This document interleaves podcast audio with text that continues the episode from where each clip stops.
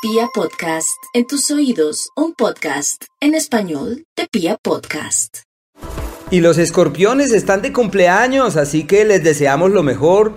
No olviden que la clave de sus vidas es saber muy bien lo que quieren. Su tenacidad, su entereza, su firmeza y su capacidad de compromiso inevitablemente los lleva a lograr aquello que han considerado viable. Por lo pronto, su capacidad de trabajo, y esto se mantiene hasta el mes de enero del año que viene, está en el pico más alto de todos estos años. Así que hay que cuidar la salud, trabajo hay, posibilidades de hacer sobran, entonces tienen que organizarse muy bien. Durante la primera quincena es inevitable que surjan contratiempos, dificultades con terceros, unos problemas de unos papeles, unas dificultades en el tema de la pareja.